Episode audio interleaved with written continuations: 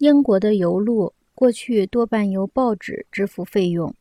交通的迅速发展产生了铁路，铁路适应了比道路加轮子更加专门化的一种轮子的需求。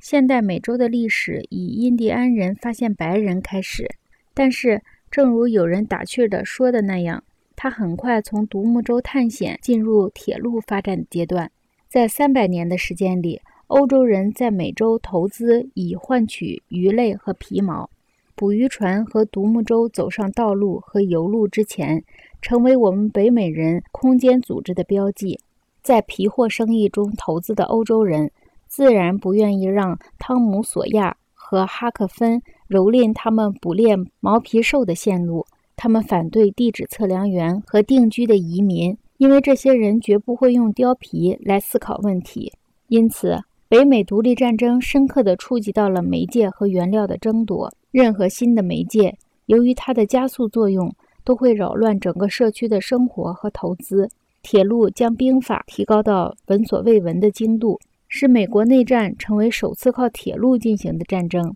那时，欧洲的一切总参谋部都研究铁路，羡慕铁路，